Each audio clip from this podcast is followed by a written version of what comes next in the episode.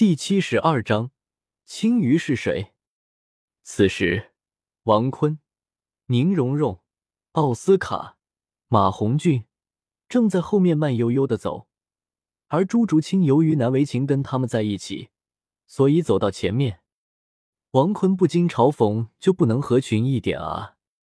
朱竹清不搭理王坤，王坤瞬间消失在了原地，众人都沉默了。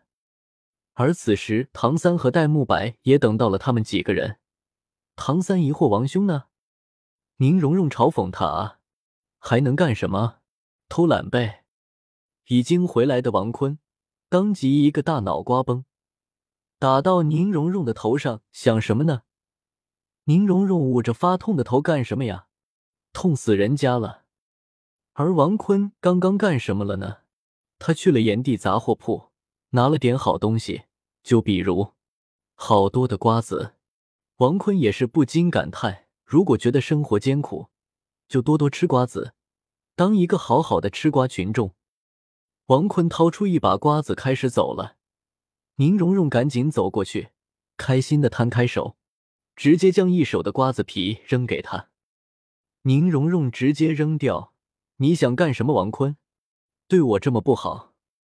王坤便嗑着瓜子，便说道：“大师说不让我们吃饭，换句话，如果我们想要偷懒的话，就要自食其力。虽然我不知道大师的目的，但从另一个角度来说，大师要让我们自食其力做饭啊，凡事都要靠自己啊。”那小五不禁吐槽：“王坤，你真坏，不过吗？这瓜子给我点。”王坤看着那唐三道：“唐三，吃不？吃不？”说着还将手掌中的瓜子伸了过去。唐三没什么好脾气，只是说道：“多谢王兄。”说着就跑走了。而小五、戴沐白也是跟了上去。王坤一脸无语：“大师的话最好反着听呀。”挺小声的，只有宁荣荣、朱竹清、奥斯卡。马红俊听到了，那奥斯卡看到他们三都跑出去，也是担心的问道：“王兄，这样是不是不妥？”王坤想了想，如果是其他人，我或许会听，但玉小刚这个人，哎，扎到骨子里了，辜负了。王坤突然笑道：“不说了，来吃瓜子，就当是郊游。”宁荣荣怨恨的小眼神瞪着王坤，让王坤别提有多高兴了。王坤就这样不停走着，大家好奇的贪婪也越来越大，他们十分想知道那玉小刚的故事。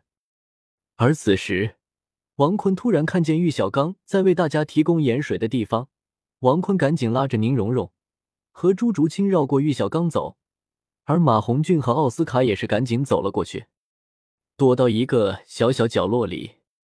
王坤说道：“那个玉小刚这人不好。”他看向众人，大家对玉小刚印象怎么样？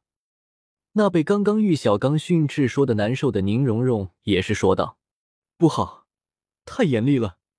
所以，请把瓜子和刚刚的故事说出来，好吗？”说着就把手伸了出来。王坤也是突然笑了笑：“荣荣，帮助一个坏人人，你的良心被狗吃了吗？”宁荣荣也是微微一笑：“没事。”反正也是被你吃了，我不担心。王坤苦笑，而马红菊和奥斯卡也是快憋不住笑意了，所以他们赶忙掐自己大腿，要是笑出声音可就不好了。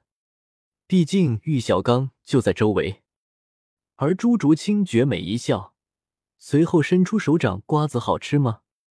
王坤也是说道：“香得很，不用担心，我这里还有很多口味的。”朱竹清接着说道：“我要鱼吃，我才跟你。”王坤这才笑了：“你俩呢？”奥斯卡看了看宁荣荣，但很快回过神，介绍女朋友：“我就跟你。”你个臊皮！好，可以。奥斯卡伸出手来吧，瓜子。王坤将一大把瓜子给了他们，而马红俊什么也不说，就伸出手了。马红俊说道。戴老大都不去那里了，就我自己。他看向朱竹清，戴老大现在都是找美女约会，但那个不做。朱竹清怨恨一笑：“关我何事？”马红俊赶忙认怂：“没事，没事。”王坤将大把瓜子给他，看着众人都嗑着瓜子，也是说道：“吃瓜小队，从今天开始成立，我们就是史莱克吃瓜五怪。”宁荣荣一脸鄙视：“好难听啊！”王坤从小路走了，行了，就这吧。反正就我们五个人知道，绕小路走吧。众人点了点头，而王坤也是有些意外，一把瓜子这么刁吗？好吧，是自己太有魅力。王坤也是情不自禁道：“哎，当你们知道我长得很帅的时候，没想到连这种畜生事你们都干。”宁荣荣当即指出：“是你干畜生事，我们只是支持你的观点。”大家点头同意。王坤表示：“这宁荣荣的嘴皮子厉害啊！”随后他们便回到大陆，而玉小刚此时正在疑惑：这群孩子难道反了不成？算了，那个王坤没想到如此反骨，还是小三听话啊！而就这样，王坤就这样跟宁荣荣、朱竹清、奥斯卡、马红俊一起吃着瓜子，顺便看到野果摘点野果吃，遇到河流了。就抓几条鲜活的鱼，切生鱼片吃，沾一点盐地杂货铺里的醋，舒服极了，鲜味十足。而那戴沐白看到王坤他们这么轻松，在第三圈的时候就松了下来，十分耻辱的跟到王坤的背后了。走到六七圈的时候，满身都是汗的小五也坚持不住了，他十分耻辱的跟着王坤他们走了，就剩下唐三还在苦苦坚持。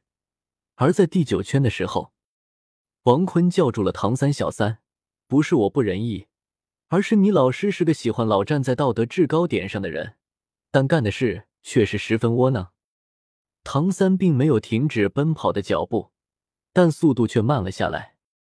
王坤这才说道：“当年，一个叫青鱼与玉小刚彼此相爱，尽管玉小刚不是强大的魂师，但他却拥有别人所没有的智慧。”大师的面庞之所以那么僵硬，也是因为青鱼离开了他。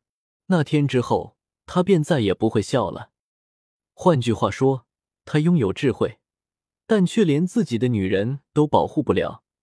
那智慧不过是投机取巧而已。斗罗大陆实力为尊，如果没有强大的力量，就不要爱上跟你身份不符合的女生。唐三，大师只不过是在利用你，他想让你变成他。他想让你变成他的模样，实现他的野心。当说出之时，众人都惊呆了，而唐三的情绪也是有了十分强大的起伏。王坤伤心道：“那叫青鱼的女生好可怜的。”